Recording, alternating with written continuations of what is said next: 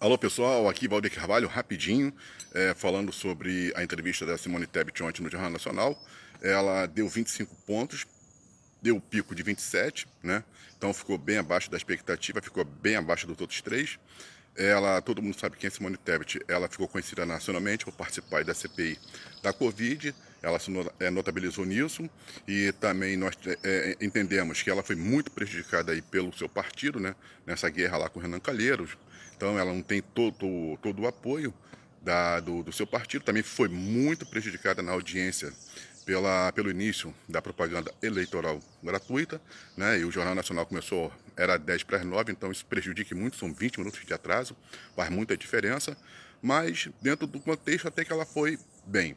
Bom, dos quatro, né? O pior foi Bolsonaro, lógico, porque vocês vão compreender que a participação dele ficou assim, ele foi surpreendente, né, porque estava tranquilo, aquela coisa toda, mas não empolgou nem os seus próprios, é, os seus correligionários, seus, os seus seguidores.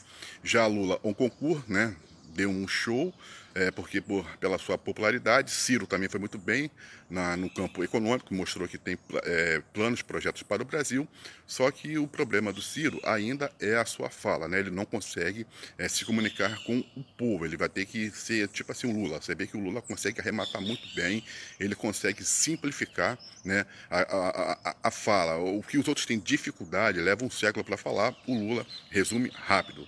E então, como é que nós podemos entender o seguinte, é, é a polarização e o resultado do Ibope. Então, como é que ficou o Ibope? O Ibope ficou o seguinte: Bolsonaro ficou com 32, Lula 31, Ciro 29, Simone 25.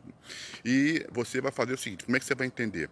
É, por que, que então né, o, o, a, o Ibope, né, a pesquisa, mostra o Ciro é, com 5, 8 ou 6 pontos e quando chega o, o, a, o Jornal Nacional, o, o, Ciro encosta, né?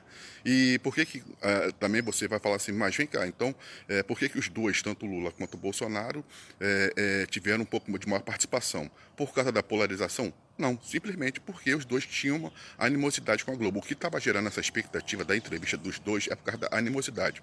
Bolsonaro, todo mundo sabe que odeia a Globo, é inimigo da Globo, e Lula pelas questões que Lula teve em 2018, processo 2019, aquela guerra toda que né, o Jornal Nacional fez com, com Lula, e depois aí todo esse envolvimento do Sérgio Moro, Lava Jato, né?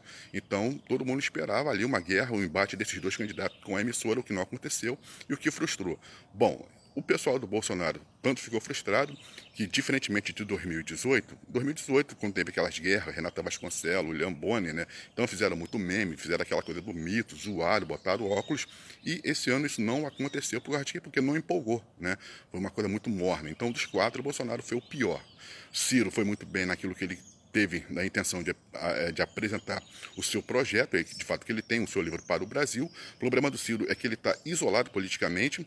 É, a gente tem observado aqui, né, no Rio de Janeiro, na campanha do governador, que é o Rodrigo Neves, não tem aparecido ali o número ou o nome do Ciro, né? né, na, na, camisa ali no e o, o, Rodrigo Neves não tem feito menção ao Ciro. Isso aí o PDT tem que rever, observar bastante, porque é, o Freixo é, tem o apoio do Lula, Lula aparece, o, o, o, Cláudio Castro tem o apoio do Bolsonaro, o Bolsonaro também aparece, faz menção, o, o do Ciro não está tendo. Então o PDT tem que trabalhar muito bem essa base é, regional para poder dar uma alavancada aí, porque o Ciro tem chance. Está decidido a eleição? Não está decidido.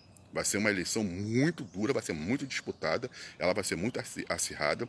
Pode, né? Muita coisa vai acontecer é, até o final dessa campanha, pode aparecer dossiês, tanta coisa aí que de repente pode mudar totalmente esse cenário.